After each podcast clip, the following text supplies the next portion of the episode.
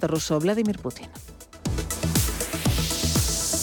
Continúan escuchando Radio Intereconomía. La información volverá dentro de una hora.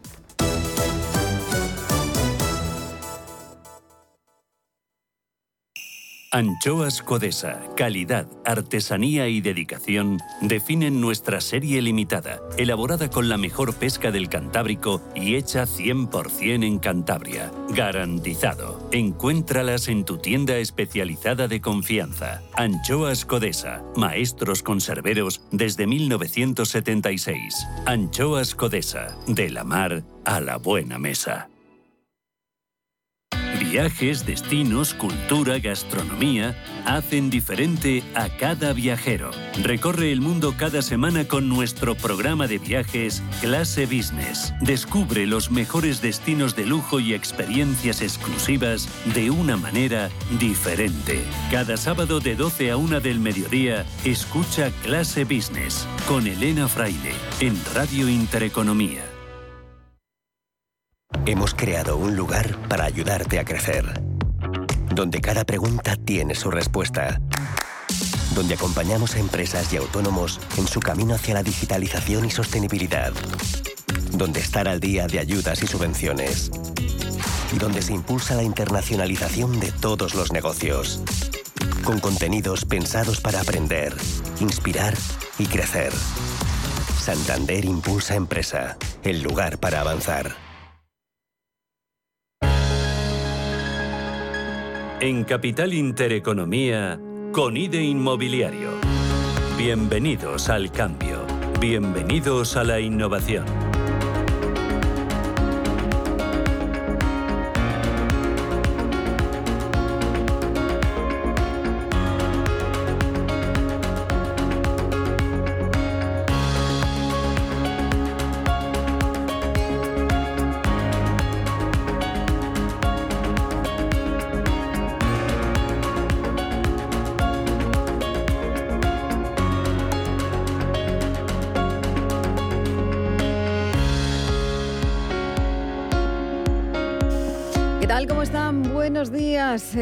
Comenzamos un jueves más con IDA Inmobiliarios, que tenemos una temperatura en el exterior de nuestros estudios ya de 32 grados. Les recomendamos que se quede bueno, pues en un lugar fresquito, ¿no? Por ejemplo, escuchando este programa. Y mientras esto ocurre en la calle, nosotros miramos al sector por dentro, lo que ha pasado, lo que está pasando y lo que pasará. Y sobre lo que está pasando, les contamos que hoy es un día muy importante para qué? Para la rehabilitación, porque entra en vigor esa ley de medidas para impulsar esa rehabilitación eh, en edificios residenciales tiene entre sus objetivos aprovechar al máximo los fondos europeos destinados precisamente a esa eficiencia energética. Hay que decir que es una de las grandes asignaturas pendientes de nuestro país para modernizar y renovar ese parque de viviendas en España, que está anticuado, que es ineficiente y que no responde a las actuales necesidades de vivienda en nuestro país. Y es que España, para que sepan ustedes, se cuenta con uno de los parques más envejecidos de Europa. Más del 50% de los edificios son anteriores al año 1900.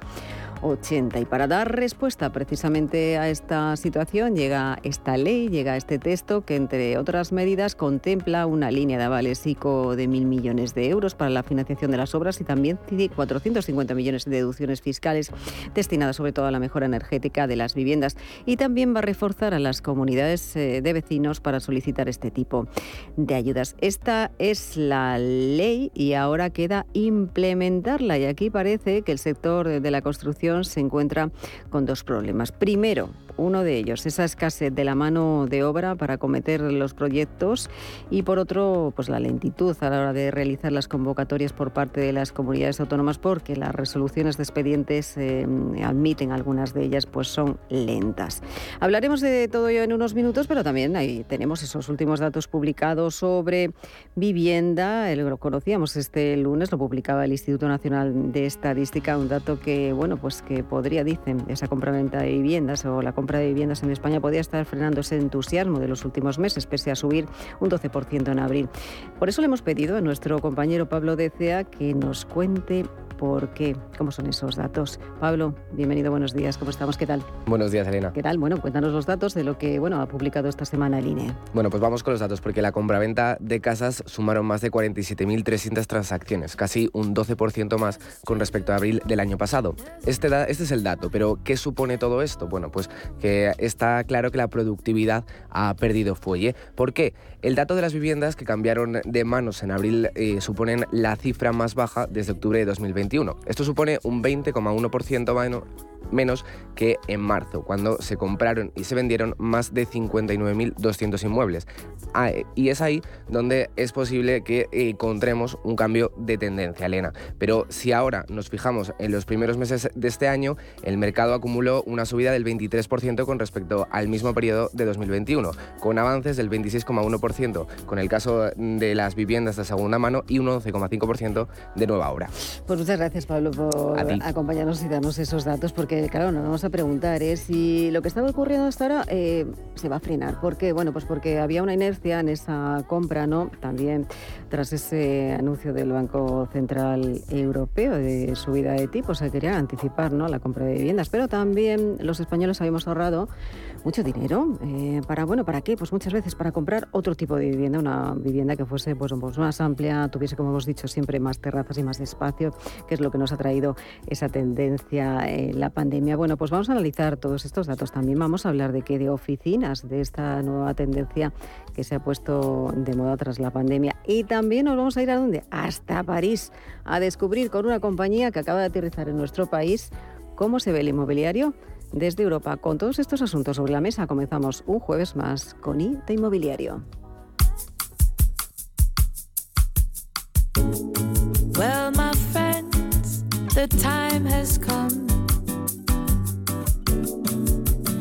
Global, firma líder en tasaciones oficiales, patrocina la tertulia con IDE Inmobiliario.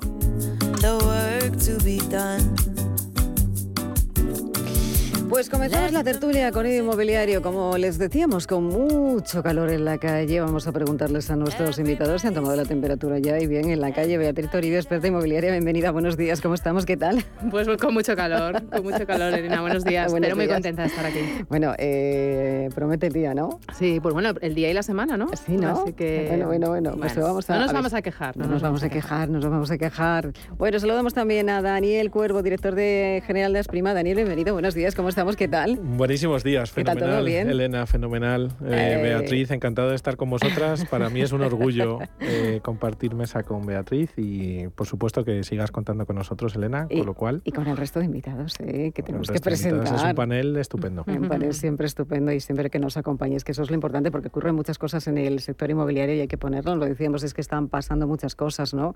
Van a pasar y, y han pasado y hoy sobre eso vamos a analizar. Y vamos a saludar también, creo que tenemos ya al teléfono a Sandra Llorente directora general del Inmuntech y también de Rehabiter. Sandra, bienvenida, buenos días, ¿cómo estamos? Hola, buenos días. ¿Qué tal? ¿Tú también? Muchas, gracias por invitarme. Buenos días. ¿Tú también con mucho calor? Yo con, bueno, también, ¿eh? No te creas que no. Y, bueno, pues eh, calentito, ¿no? El tema, no solo el ambiente. Eh, bueno, yo os quería preguntar eh, eh, a los tres para empezar así, ¿cómo aterrizamos? Porque hay muchos datos también sobre la mesa, hablamos de esos datos de, vivienda que pueden estar cambiando de tendencia, pero hablamos también de esa la ley, ¿no? La ley de rehabilitación que va a entrar en, entrar en vigor precisamente hoy. Sandra, por empezar contigo, que tú tenés, vosotros tenéis mucho que ver con Rehabiter, porque sois además un agente Eh, eh, ¿Cómo se aterriza esta ley eh, para vosotros? Bueno, realmente esta, esta ley que se, que se ha publicado em, es, es una transposición del Real Decreto Ley de Medidas Urgentes que, que bueno, que, se publicó el, el, 5 de octubre del 2021 con las medidas para, para la actividad de rehabilitación en edificación. Lo que pasa es que, bueno, pues han añadido alguna mejora eh, durante la que se ha realizado durante la tramitación parlamentaria, ¿no? Entonces, bueno, pues sobre todo eh, ha tocado alguna, algún artículo de alguna ley preexistente, pues como la ley de, IRPF o la ley de propiedad horizontal, pero lo que es el, el homollar, lo, lo, grueso es lo que, lo que se aprobó en el Real Decreto del 5 de octubre del 2021. Eh, ¿En qué se mejora, decías Sandra, hay unas mejoras que, que trae en vía, vía IRPF además, ¿en qué mejora la ley? Bueno, pues al final aquí lo importante en temas sobre todo financieros hablamos de esa exención fiscal de IRPF por el por el dinero eh, que haya que poner para, para la rehabilitación energética. Contamos con la parte de fondo europeo, que sabes que, bueno, pues dependiendo de, la eficiencia energética que consigamos mejorar, ¿no? Si es entre el 30 y el 45%, la subvención puede llegar al 40%. Si la mejora energética es entre el 45 y el 60%, hablamos de un 65% de subvención. Y llegamos hasta el 80% de subvención cuando superamos el 60% de, de mejora eficiencia energética, ¿no? Pero es verdad que el resto del porcentaje hay que, hay que poner, eh, la comunidad de propietarios tiene que, que, sufragarlo, ¿no? Pues al final es ahí en lo que participa cada vecino donde está la exención fiscal en el IRPF, ¿no? Y bueno, pues eh, además todo esto se ve refrendado por, eh, el tema de los créditos ICO, donde las mm. entidades financieras tienen mucho que decir y están muy interesadas en financiar a estas comunidades de propietarios, que además gracias a esta ley también se les dota de, de, personalidad jurídica plena a la hora de poder pedir esos préstamos, ¿no? Para que se acaben las derramas y seamos capaces de tener, em, bueno, pues una cuota em, realmente sencilla de, acometer por, los vecinos, que además incluso en el momento que, sean capaces de, tener una rebaja en su en su cuota mensual de, suministro, pues al final prácticamente el sobrecoste que van a tener pues pueden ser de 10, 15 euros o incluso ser negativo, ¿no? De tener más dinero disponible en las, familias. Eh, ahora hablamos también de, bueno, de vosotros sois, como decía, agente rehabilitador y tenéis, eh, bueno, pues un gran trabajo también por delante, ¿no? Porque hacemos falta implementar también todas estas medidas, eh, esos fondos, las ayudas, cómo van a llegar, cómo se dan, cómo se van a dar, cómo se van a tramitar y tenéis vosotros un papel fundamental importante. Pero le voy a preguntar también a, a Daniel Cuero porque hablaba antes justamente de, bueno, pues de lo que hablamos siempre, de lo que ocurre cuando llega eh, algo como esto, ¿no? Eh, se deben de hacer obras y al final no encontramos ni la mano de obra ni las tampoco. El, eh, tiempo de las licencias es muy largo, ¿no? Es, es un tedioso, ¿no? A la hora de, bueno, pues de tener ese tipo de licencias que permitan hacer estas obras. Correcto, Elena.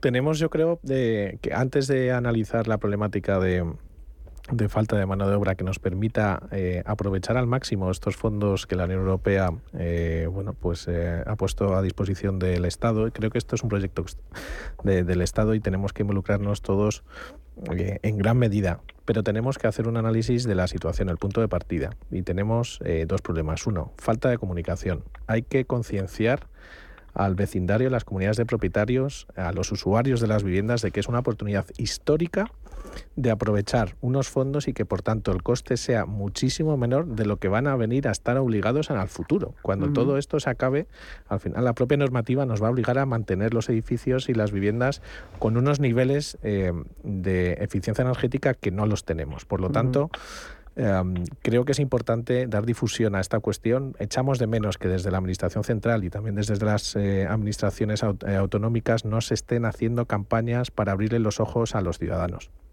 Por otra parte. Pero tampoco se te está informando tampoco, entiendo, ¿no? Claro. No hay información. Mm, eh, cualquier ciudadano, cualquier comunidad de, vecinos que quiera acercarse, me interesa hacer este tipo, acometer este tipo de, reformas, ¿dónde encuentra la información? Todavía, yo creo que se está haciendo algo de ruido en prensa y, mm. los diferentes agentes estamos intentando de alguna manera concienciar y, y, comunicar que es un momento histórico y que la gente tiene que tomar decisiones y que tienen que ser rápidos. Por eso ha habido un cambio, por ejemplo, en la ley de propiedad horizontal que antes comentaba Sandra, eh, eh, en los cuales eh, para adoptar mayorías a la hora de rehabilitar mm, con el objetivo que marca Europa, edificios de, viviendas, pues se ha cambiado a tres quintas partes los acuerdos que se tienen que, producir en las comunidades de propietarios para de alguna manera facilitar la toma de decisiones, ¿no? Eh, y efectivamente el problema que apuntabas de mano de obra, pues este sigue siendo real. Eh, si queremos aprovechar los fondos europeos destinados a la rehabilitación y también al resto de construcción, eh, pues calculamos que harán falta cerca de 500 600 mil puestos de trabajo, mano de obra. esto tampoco se hace de un día para otro. Estamos tardando en también decirle a los jóvenes que durante una serie de años y yo creo que si lo hacemos bien, estamos eh, presenciando el inicio de eh, un sector a nivel de rehabilitación a gran escala que no lo tenemos y que está muy atomizado y poco profesionalizado. Y si esto se hace bien, yo creo que vamos a generar una industria de rehabilitación profesional a gran escala que necesitan las, eh, las ciudades y que necesitamos las personas para tener eh, mejor calidad de vida. ¿no? Ah, pero mm, hay muchas medidas pendientes de, tomar, pendientes de llevar a cabo. al final aquí parece que la Administración Central, pues bueno, le deja un poco eh, estos deberes a las administraciones eh, autonómicas y entre unos y otros eh, echamos de menos un plan de comunicación, de concienciación y luego también un plan serio de formación para que estos fondos pues, se puedan aprovechar y que tengamos manos, nunca mejor dicho, y tengamos personas y talento que nos permita aprovecharlo. Esto puede ocurrir, se me está, te doy la palabra Beatriz, pero se me está ocurriendo, claro, hablas de comunidades autónomas. Aquí cada comunidad autónoma va a su ritmo, como decíamos. Entonces, esa tramitación puede ocurrir que en la Comunidad de Madrid tarde, imagínate, tres meses y en una comunidad autónoma, no sé, en otra comunidad autónoma tarde un año, un año y medio correcto. Este esto puede pasar. Esto puede pasar y está pasando. correcto. Em, yo por daros unas cifras de la Comunidad de Madrid, ya se ha comprometido eh, eh, en 162 eh, millones de euros y tiene establecidos en función de los programas que establece esta ley de eh, rehabilitación eh, que viene del, decreto de, octubre, eh, pues ya la Comunidad de Madrid se ha comprometido en el programa 1, que corresponde a actuaciones de rehabilitación a nivel de barrio, en destinar 90 millones. 90 millones que ya hay algunos municipios dentro de la Comunidad de Madrid que ya han detectado ciertos barrios con número de viviendas y con importe. Luego, eh, se ha comprometido también el programa 3, que son actuaciones de rehabilitación a nivel de edificio, que estos son comunidades de propietarios independientes, no a nivel de barrio, en 45 millones de euros. Luego, eh, actuaciones de mejora de eficiencia en viviendas, en lo que pueden ser eh, casas o unifamiliares, adosados, etcétera, etcétera, en 8 millones de euros. Y luego, en el programa 5, que es la elaboración del edificio existente y proyectos de rehabilitación, que también los fondos lo recogen, es decir, oye, antes de que la comunidad de propietarios eh, tome el acuerdo de hacer una actuación de rehabilitación, si vamos a, nos interesa como administración conocer la calidad del parque construido que tenemos. Si luego se lleva a cabo la rehabilitación, perfecto, pero si no, el hacer un libro del edificio a muchísimo parque inmobiliario que no lo tiene, también evidentemente esto es interesante y se destinan 6 millones de euros. Y luego hay otro programa que es en suelo público, iniciativa para construir eh, vivienda social. Aquí la Comunidad de Madrid ha recibido por parte del Estado 140 millones, 70 para el 2022 y 70 para el 2023. Entonces, eh, esos son los números que maneja la Comunidad de Madrid, ese es el planteamiento que ha hecho la Comunidad de Madrid. Yo creo que están a la cabeza a la hora de aprovechar este tipo de fondos, pero evidentemente vamos a ver muchas eh, realidades diferentes y muchos plazos. Aquí eh, yo creo que quien eh, sea ágil en la toma de decisiones y quien sea ágil a la hora de tramitar entre administraciones y, tomar acuerdos, pues yo creo que, se, que lo van a aprovechar mucho más que otros que se duerman en los laureles, como se suele decir. Eso sí es verdad. Bueno, yo, yo quería destacar eh, dos puntos que, ha mencionado Daniel y que ha explicado fenomenal. Y es que estamos ante una oportunidad. Es que no vamos a encontrar un momento como el actual para desarrollar una industria que en nuestro país, por diferentes razones, no ha acabado de despegar y que ahora sí que eh, podemos hacerlo. Y que supone una oportunidad no solo para esa mejora y, esa eficiencia de nuestro parque inmobiliario, que como bien has dicho está muy obsoleto, sino también es una oportunidad de crear empleo, de crear una industria. Eh, esos 500.000, 600.000 nuevos puestos de trabajo que según la CNC, la Confederación Nacional de la Construcción, se necesitan para poder abordar eh, las, eh, las, reformas, o sea, todos los proyectos que supondrán la llegada de estos miles de millones. Sandra, vosotros tenéis mucho que ver en todo ello como agente rehabilitador, eh, porque sois una compañía que, que, se van a tramitar, en este caso, las actuaciones ¿no? de rehabilitación, facilitando bien la gestión para las comunidades. Eh, ¿Cómo se está aterrizando esta idea de rehabilitación?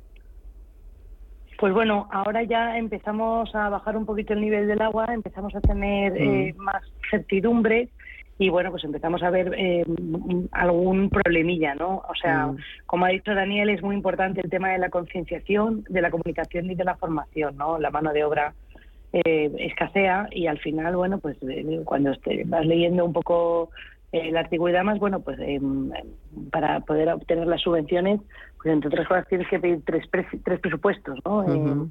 Por ejemplo. Entonces, a la hora de pedir tres presupuestos, ¿qué tres empresas te hacen eh, toda la labor, te estudian todo el edificio em, sin un proyecto, ¿no? Porque estamos hablando de una fase como muy inicial. O qué tres agentes rehabilitadores, porque si hablamos de agente rehabilitador que te hace el proceso entero y tiene que darte tres presupuestos, al final eso sumado a que eh, empecemos a lo mejor solo, como hay algunas comunidades autónomas que solo han sacado el, programa 5, como contaba Daniel, del libro del edificio, eh, bueno, para ver efectivamente cómo está el parque, que está fenomenal, pero todo esto se traduce en plazo. Entonces, si tenemos un plazo muy determinado y muy justo para poder eh, eh, hacer acometer estas, estas estas rehabilitaciones nos encontramos con ya de por sí una, una administración eh, que tiene una burocracia muy pesada y que, y que estamos esperando que, efectivamente la agilice con bueno pues con otra serie de, problemas eh, y de a lo mejor de inversiones iniciales que va a ser difícil bueno pues que, que, seamos capaces de gastar todos los fondos como le pongamos remedio no a este tipo de, soluciones. Bueno, no obstante las buenas noticias sí para ello, es decir, que, que, efectivamente, como ha dicho Beatriz, estamos en un momento histórico. Yo creo que las comunidades eh, de propietarios, sobre todo una figura fundamental que son los administradores de fincas, mm. empiezan a estar muy concienciados ¿no? de, este momento y que al final, si no lo hacemos ahora con ayudas, lo vamos a tener que hacer después eh, con, con, nuestro propio capital. Y que y que bueno pues que yo creo que la, todo lo que son las empresas privadas sí que están poniendo eh, y están haciendo los deberes no para realmente intentar subsanando esos defectos que lo más importante es que ya los conocemos y ya sabemos cuáles son y vamos a trabajar con las administraciones públicas para poder solventarlos y efectivamente pues es un momento histórico y que tenemos que hacerlo bien Daniel para conseguir el objetivo que sacó eh, que se ha eh, comprometido la Comunidad de Madrid de, mm. hasta noviembre del 2023 de rehabilitar 22.411 viviendas, eh, es fundamental que la parte privada pueda eh, gestionar y tramitar los expedientes porque siempre volvemos y hablamos de lo mismo. Yo soy como Don RQR, eh, como Paco, Martínez Soria. En la película soy el, de las licencias, ¿no? el de los expedientes, el de, oye, pedir a la Administración que haga un esfuerzo extra. Pues bien, aquí en la Comunidad de Madrid ha firmado convenios con el Colegio de Aparejadores, con el Colegio de Arquitectos, para que les echen un cable y para que no perdamos en ese en, esos expedientes, en esos plazos eh, de visar eh, los, eh, las licencias para que se puedan hacer esas rehabilitaciones a nivel de barrio, a nivel de edificio, y que por lo tanto podamos conseguir ese objetivo que yo creo que es, bueno, pues es ambicioso, pero es conseguible de rehabilitar 22.000 viviendas en un año y medio que es lo que se ha propuesto la Comunidad de Madrid. El otro día se firmó, por cierto, el colegio en el COA, una oficina, ¿no? Se ha firmado esa oficina de rehabilitación para asesorar a toda la ciudadanía en esa gestión precisamente de las ayudas públicas. Y bueno, y comenzamos a caminar, como dicen, ¿no? Ahora lo importante es implementarlo. Me vais a permitir eh, que salude a una persona que creo que está en París, es Geoffrey Reiser, director para Europa de Masteo. Geoffrey, bienvenido, buenos días. Hola, Beatriz. Elena, soy Elena. Beatriz está, la tienes aquí al ladito y, Daniel también. Eh, quería, Geoffrey, ¿en París hace tanto calor como en Madrid? Bueno, nosotros ya hablamos de esto, creo que creo que tenemos 10 grados menos.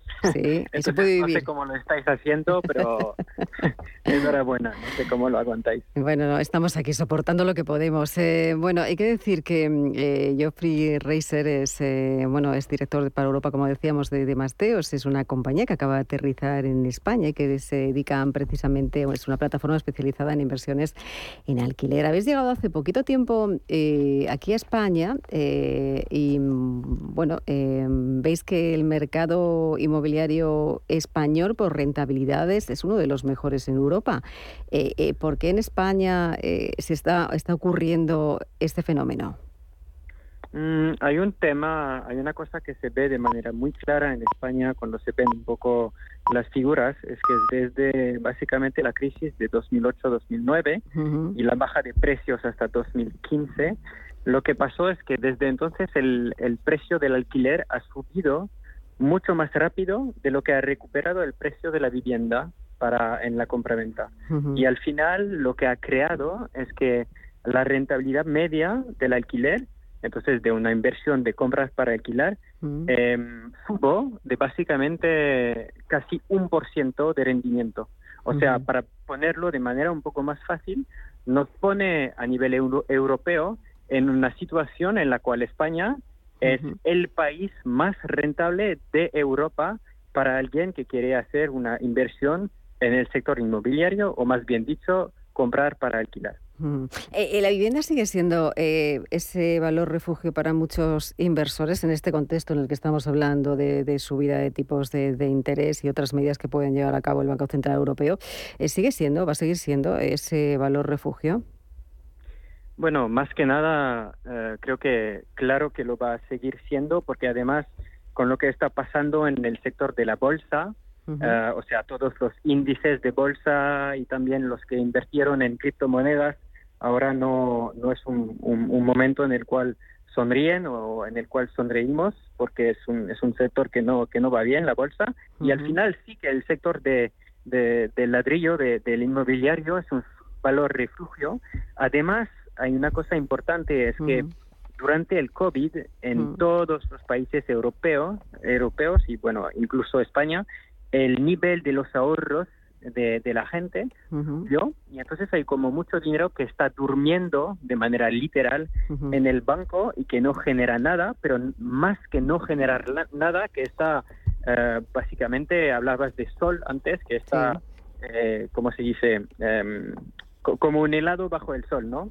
es como que está perdiendo valor de, bueno, de 10% cada año. Entonces, alguien que tiene 10.000 en el banco, dentro de un año va, va, va la valoración de esto será tal vez 9.000 o algo, entonces el valor del dinero que duerme y que no está invertido está costando mucho al inversor, así que sí hay, hay una obligación, digamos, casi de invertir este dinero. Y la cosa que me encantó en la discusión de antes también, de reformar las viviendas, de ah, preocuparse del, del, parque de viviendas, es que mm, no solo el inversor eh, lo hace para el rendimiento, pero también añade mucho valor a nivel mm. social y a nivel del medio ambiente, porque un inversor usualmente compra, reforma y después uh, hay, hay, hay lo demás, pero ayuda mucho en, esta, en este tema de reformar las viviendas y de ayudar a, a, incrementar el nivel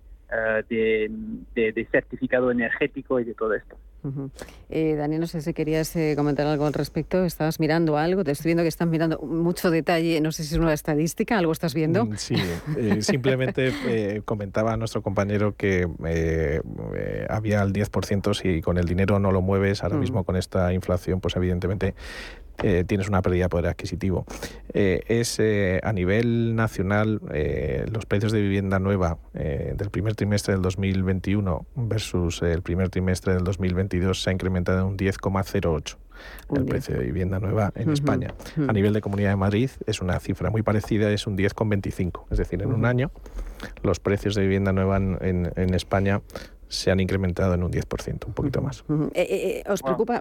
Sí, Fri, estaba porque tenía a Beatriz aquí al lado y la quería preguntar sobre el tema que hemos tratado antes, el tema de la, de, bueno, pues de la, la compra-venta o la compra de viviendas que ha descendido un poquito en el mes de abril, no con respecto al año pasado, pero sí con respecto al mes de marzo. ¿Esto es significativo? Hombre, yo creo que es algo, no, tanto como cambio de tendencia, como habéis comentado antes, yo creo que es pronto, pero porque es como estaba eh, comentando Jofra, yo creo que eh, hay todavía mucha liquidez en el mercado, hay mucha inversión y evidentemente en el contexto en el que vivimos el sector inmobiliario da una seguridad, no solo aquí en España, ¿no? sino a nivel eh, europeo.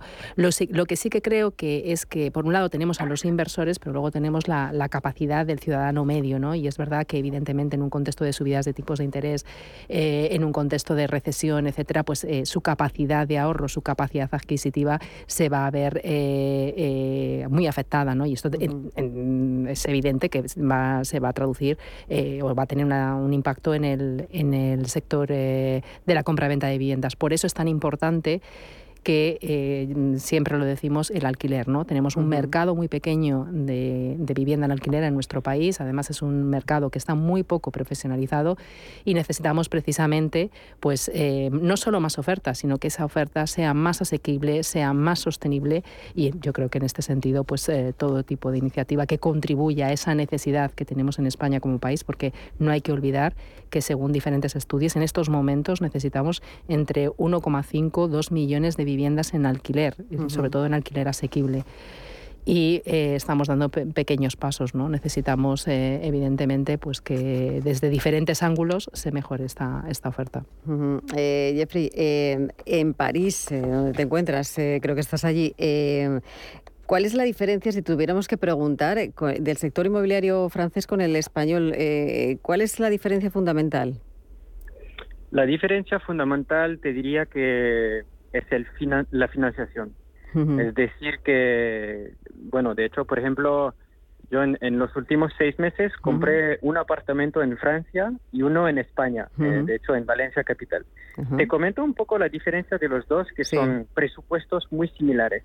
El presupuesto para cada uno, es decir, precio de la vivienda, más ITP, más reforma, etcétera, en los dos casos es el mismo, es 200 mil euros, 200 mil euros. Pero en el caso de la compraventa en París, bueno, en París no, era en Marsella, en Francia.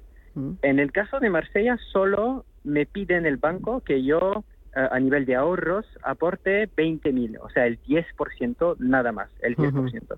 Mientras en España me piden básicamente 35%, que no estamos, estamos hablando en absoluto del mismo nivel de ahorros necesario, porque así estamos hablando de 65 mil en lugar de 20 mil, o sea, tres veces más ahorros. Entonces, lo que, lo que me parece importante también para el sector de, de, la vivienda eh, mm. en España y para que la gente pueda también reformar viviendas es que el sector bancario mm. ayude más en su, en su papel que tiene de de, financiar no solo la compra de viviendas, pero también financiar las reformas, porque eso es algo que se financia muy bien en Francia, como casi al 100%, y en España es un horror financiar una reforma, y eso es algo que, no ayuda para el sector inmobiliario. Qué bien, qué bien viene que desde fuera sí, sí, pero claro, porque los mensajes que venimos trasladando. Me, me quedo con eso que dices, es un horror, ¿no? Eh, es un horror. Eh, bueno, eh, Daniel, es un horror. Bueno, eh, eh, se nos hace cuesta arriba, pero hay otro dato que sí que me gustaría dejar claro con respecto al mercado inmobiliario francés. Están visando 400.000 viviendas al año nuevas y España 100.000, 100, 110. Esa es una diferencia que también es importante y que marcará y lastrará ¿Y los próximos cuántos, años. ¿Cuántas necesitamos aquí? ¿600.000 es lo que No, 150.000 nuevas y en Francia están ahora mismo iniciándose 400.000 viviendas nuevas al año. Pero ojo ese dato del 30% mm. que piden, que eso explica la dificultad de acceso de muchos jóvenes. De los jóvenes a la aquí el 10% es el IVA o el ITP con, el 10% aquí, claro. En el caso de, segunda mano. Bueno, pues seguiremos hablando, eh, Jeffrey. Eh, que seguiremos hablando de, bueno, para que nos des esa visión también, ¿no? Eh, de, bueno, de lo que está ocurriendo en el resto de países, donde vosotros también estáis eh, con, esta compañía que, como decimos, acaba de aterrizar en España y seguiremos pues analizando. Muchísimas gracias. Cuídate mucho por, por París y nada, y hablamos dentro de poco. Muchísimas gracias. Eh, nosotros nos marchamos unos minutos a publicidad, volvemos enseguida hablamos de muchos más asuntos, entre ellos las oficinas. En Capital Intereconomía, con IDE Inmobiliario. Bienvenidos al cambio. Bienvenidos a la innovación. ¿Te interesan los mercados financieros? ¿Conoces las principales diferencias entre futuros, acciones, CFDs, opciones y otros productos derivados? ¿Buscas información sobre análisis técnico y fundamental o herramientas avanzadas de trading? Descubre en ebroker.es nuestros webinarios y contenidos exclusivos de formación. ebroker.es, reinventando el trading. Oye, el sol está muy lejos, ¿no? Así a ojo, a unos 150 millones de kilómetros. ¿Por? Porque, mira... ¿Acabas de hacer clic en el sol? Con Naturgy el sol está solo un clic. Pásate a la energía solar y nos ocupamos de todo para que tú no te preocupes de nada. Y ahorras hasta un 70% en luz. Entra en naturgy.es y te contamos más. Naturgy Solar, el sol a un clic. Vale que lo compres online con lo último en ordenadores y que lo conserves en un frigorífico No From, Digital Fries, eh, no sé cuántos. Ellos a lo suyo, a ser lo que han sido siempre, un exquisito jamón cocido y un exquisito fuego. Yo soy de 1954. 1954 del Pozo, que lo bueno nunca cambie.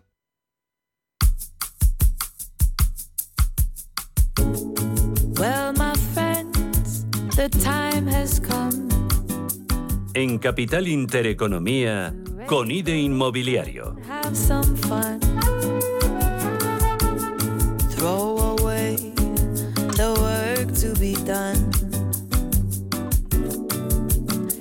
Pues aquí seguimos, cuando son las 11 y 40 minutos de la mañana, seguimos hablando de inmobiliario y en este caso les decía, les anunciaba que íbamos a hablar de, oficinas, pero continuamos aquí en el estudio con Beatriz Toribio, con Daniel Cuervo y también con Sandra Llorete. Pero vamos a abrir este espacio, este pequeño espacio hacia, como les decíamos, para hablar de oficinas, porque, bueno, eh, hace unos meses comentábamos esos beneficios, ¿no? Eh, del trabajo flexible, ¿no? Y de que cada día son muchas las empresas que, que bueno, pues los viendo en España y vamos a verlo como una ventaja y como una oportunidad. Seguramente que allí se está muy fresquito también. En estas oficinas flexibles. Vamos a saludar a Fernando Ramírez, director de LUM. Fernando, bienvenido, buenos días. Fernando, bueno, pues no podemos eh, hablar con él. Bueno, eh, intentaremos eh, comunicar enseguida con él. Mientras tanto, seguimos hablando. Sandra, que la tenemos al otro lado del teléfono. Sandra, ¿has escuchado lo que ha dicho Jeffrey Reiser, el director de Europa de Masteos? ¿Tú también estás de acuerdo de que es un horror la financiación aquí en España?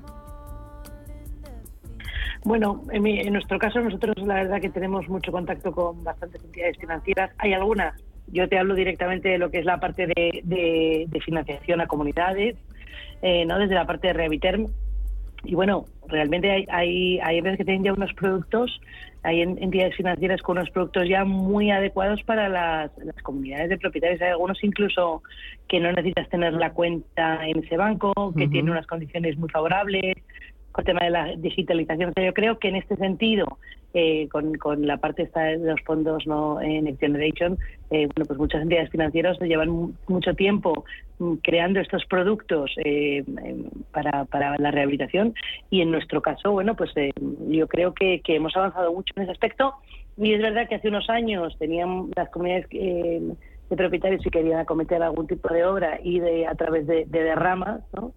Y sin embargo, bueno, yo creo que eso ha cambiado y ha cambiado a, mejor, ¿no? Eso te decía que ya no solo los agentes rehabilitadores, sino como decías, los colegios profesionales, em, a través de las oficinas de rehabilitación, las entidades financieras, Em, yo creo que, que, al final todos eh, focalizados en, en, la rehabilitación y en facilitar eh, bueno pues pues toda toda la, acción que viene detrás pues bueno nosotros desde luego con las entidades financieras y además ya hemos firmado algún acuerdo pues eh, por ejemplo con, con, con Sabadell eh, con Bankinter, eh, con unos productos que son muy adecuados para, para las comunidades de propietarios y muy fáciles además de, contratar, con una letra muy clara y yo creo que en eso estamos estamos ganando, ¿no? Eh, por lo menos en la parte de, de rehabilitación energética en comunidades de propietarios. Bueno, pues ahora sí, creo que podemos saludar ya a Fernando Ramírez, director de LUM. Fernando, bienvenido, buenos días.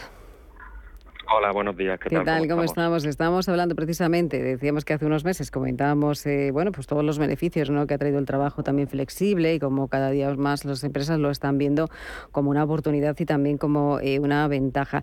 Em, bueno, vosotros eh, lleváis haciendo em, trabajo flexible mucho tiempo en LUM.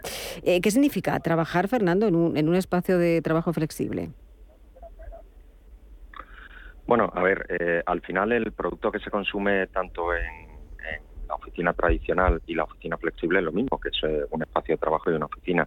Lo que mm, el coworking ha traído es eh, una forma de consumir el espacio de trabajo diferente a lo que ha venido el, patrón, siendo el patrón habitual hasta ahora.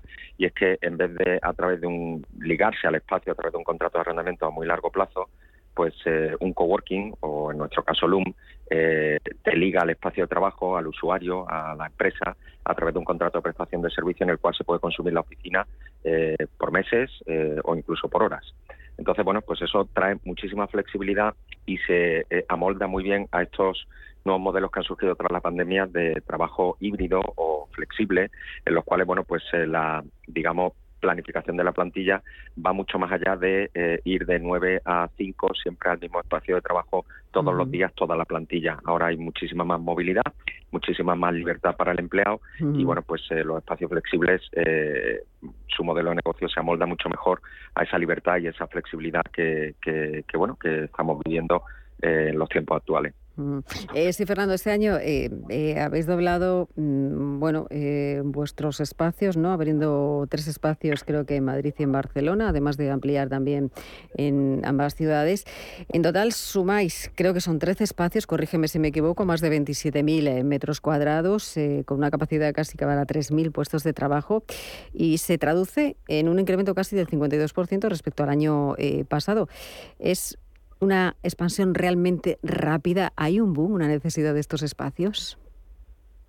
Sí, sí lo está viendo, porque cuando hemos estado trabajando desde casa o trabajando de forma reducida desde la oficina, eh, bueno, pues eh, este sector precisamente en el que eh, ligarse al espacio es, eh, como decía antes, mm, bueno, pues eh, eh, muy flexible. Por tanto, darse de baja es muy sencillo. Esto es como darse de baja de, Netflix o de Spotify. De un mes para otro, pues uno deja la oficina y ya está. Pues claro, es un sector que ha sufrido mucho por, la pandemia. Pero el otro lado de la moneda es que precisamente la vuelta al trabajo pues se amolda muy bien, porque todas esas empresas que se han ido a trabajar desde casa y han dejado su oficina tradicional cuando han querido volver a la oficina de un día para otro, 100 empleados, pues en mm. el modelo convencional eh, va mucho más lento y sin embargo eh, pues un coworking donde la oficina está montada desde el día uno y que es un modelo que llamamos de plug and play es decir que si el usuario quiere mañana entrar en cualquier LUM pues ya tiene su puesto de trabajo hecho montado y servido eh, pues se amolda muchísimo mejor por eso mm. la vuelta a la oficina por parte de las empresas que han estado trabajando desde casa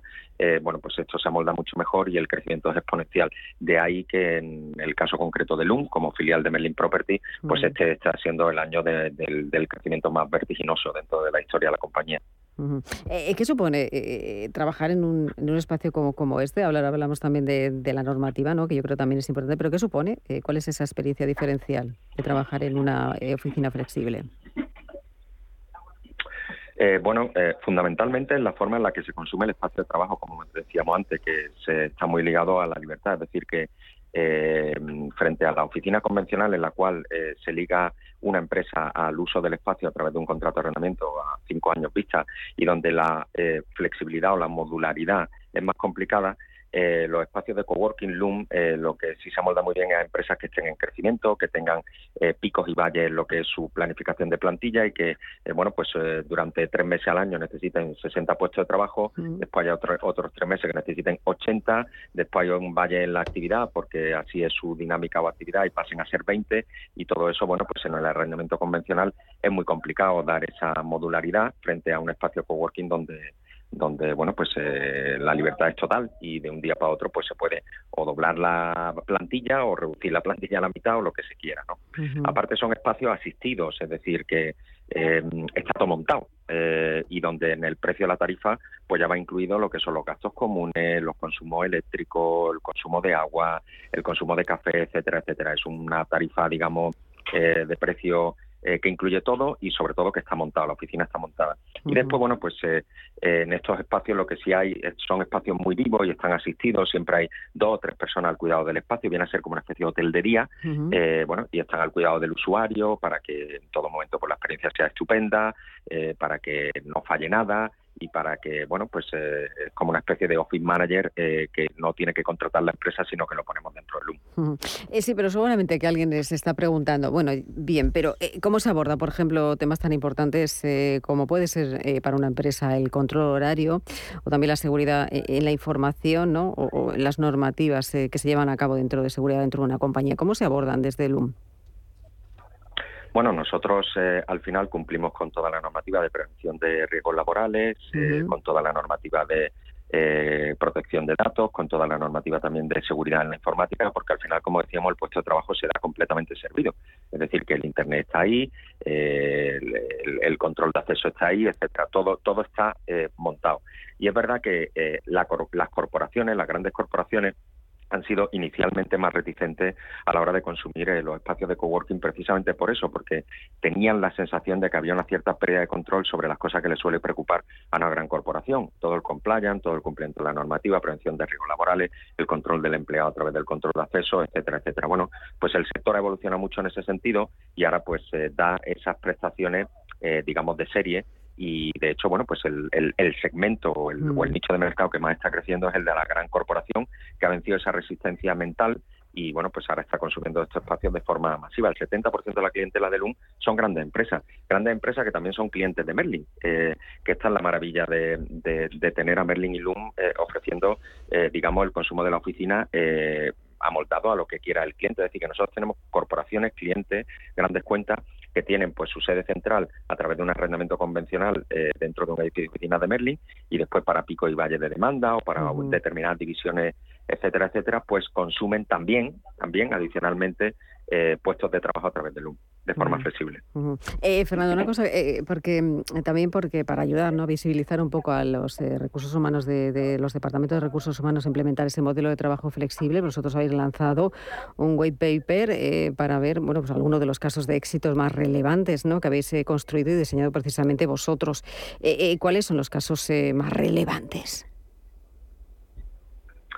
Bueno, es lo que decía antes, que ya eh, normalmente eh, se venía asociando los espacios de coworking a startups, a emprendedores, a freelance, a, eh, bueno, pues eso, gente o generaciones más jóvenes que, que, bueno, que venían con la mente más abierta. Pero eso, ese mito está desapareciendo y todo el sector en general, pues se está viendo como la gran corporación, la gran empresa que, que venía con una mentalidad mucho más tradicional está consumiendo este tipo de espacio en ese white paper, bueno, pues hemos puesto ejemplos de compañías como Yelmo, compañías como Pepsi, compañías como la Unión Europea en Barcelona, en Torreglorie, bueno, que han abrazado el concepto y que están encantados, que le hemos montado la oficina en, lo que llamamos un modelo Space as a Service, en el que les customizamos exactamente como quieren el espacio y bueno, pues eh, se ligan a nosotros a través de un contrato de prestación de servicio, han vencido esas resistencias mentales y, y ahora están encantados con la flexibilidad, con la posibilidad de un día para otro de eh, consumir más o menos, con la posibilidad de utilizar toda la red, eso también eh, pues es una ventaja para la corporación el, el, entrar en un LUM, que al final pues los empleados tienen movilidad, tienen que trabajar un día en Barcelona, otro día en Madrid, otro día desde un sitio que les quede más cerca de casa, pueden utilizar toda la red LUM porque eh, bueno pues es como tener eh, 10 o 12 o 15 oficinas en lugar de una sola oficina. Eso es lo que ofrece un espacio de este tipo. Pues antes de hablar, eh, de finalizar, eh, porque mm, es que estáis bueno, pues organizando varios eventos, varios eventos de experiencias, pero tengo a, una, a Daniel Cuervo que te quiere hacer una pregunta especialmente por esos, por sobre esos espacios de trabajo flexible. Daniel. Sí, Fernando, buenos días. Buenos días, Daniel, ¿cómo estamos? Eh, pues bien, aquí andamos con, con Elena sufriendo. ¿eh? sufriendo el calor, querrás decir, ¿no? Por supuesto. El calor. Nada, Fernando, un placer eh, saludarte. Simplemente hacerte una pregunta. En criterios de sostenibilidad que cada vez las compañías y más las grandes corporaciones son más sensibles, además de por cumplimientos legales, por propio convencimiento o exigencias de los inversores, ¿cómo se adapta a vuestro producto eh, ante estas eh, exigencias de sostenibilidad que cada vez tienen más importancia y evidentemente el puesto de trabajo pues eh, lo marca de una forma vertical.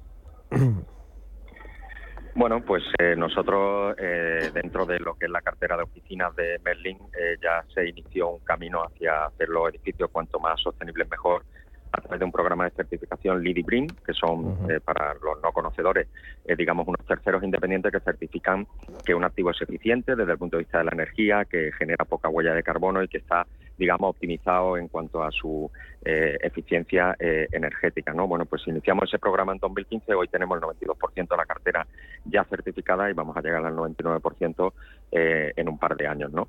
Y eso es verdad que eh, cada vez más eh, los inquilinos nos lo exigen, es decir, que al final cuando entramos en un concurso, pues para montar una sede central, sobre todo multinacionales que vienen de fuera, para entrar en el, concurso ya te exigen un determinado nivel de certificación LIDI que además mm, LIDI hay, mm, digamos, distintas notas, y te exigen un nivel de nota alto, es decir, que exigen de forma implícita y a través de esta validación de un tercero independiente que, lo, que los edificios en los que vayan a trabajar a futuro sean edificios, eh, bueno, que desde el punto de vista ambiental eh, sean óptimos.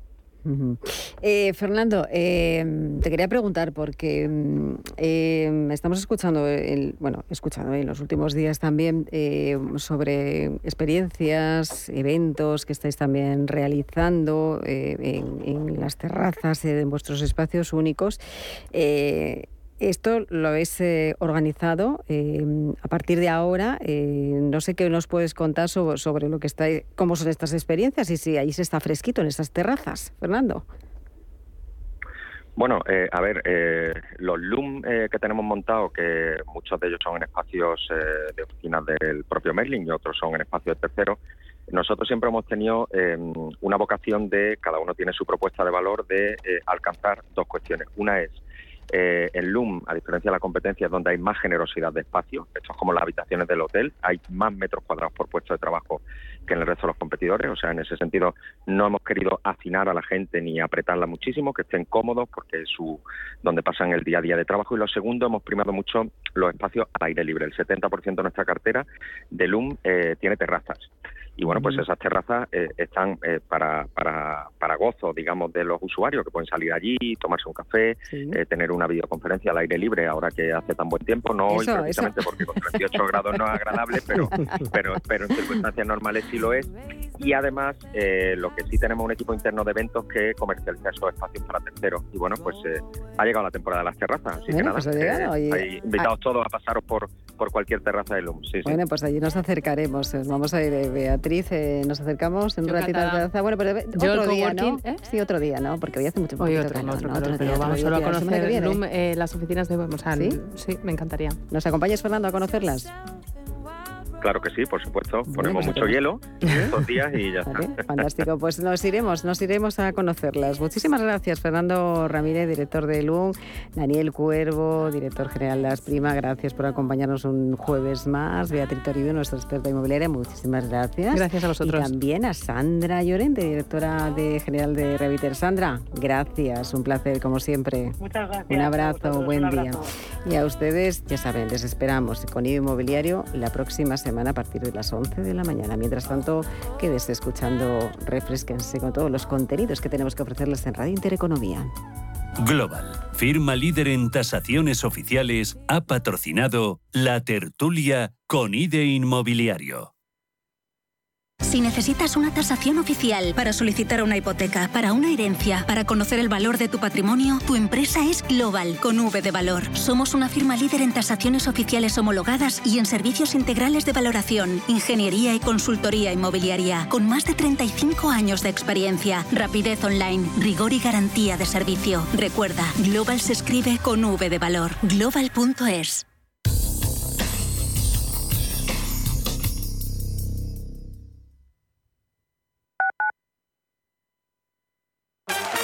Con la L, distribuidor líder en productos y servicios para el espacio de trabajo. Lireco. Contiene la Y, entrega al día siguiente en la oficina o en casa. Lireco.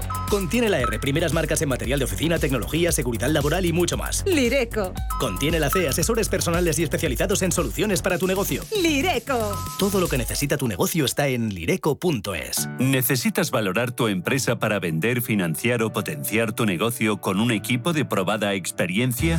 De forma cercana y profesional, Arvalia comparte contigo todos los aspectos clave del proceso, realizando una valoración objetiva, de calidad y totalmente confidencial. Si quieres añadir valor a tu compañía, Arvalia. Contáctanos en arvalia.es. Revalorice su vivienda con Trasteros por Madrid. Trasteros con licencia de funcionamiento e inscritos en el registro de la propiedad. Trasteros en planta calle y con zona de carga y descarga para facilitar el acceso y con una rentabilidad anual garantizada del 6% durante dos años. Visítenos en trasterospormadrid.com y compruebe nuestras promociones. Recuerde, Trasteros por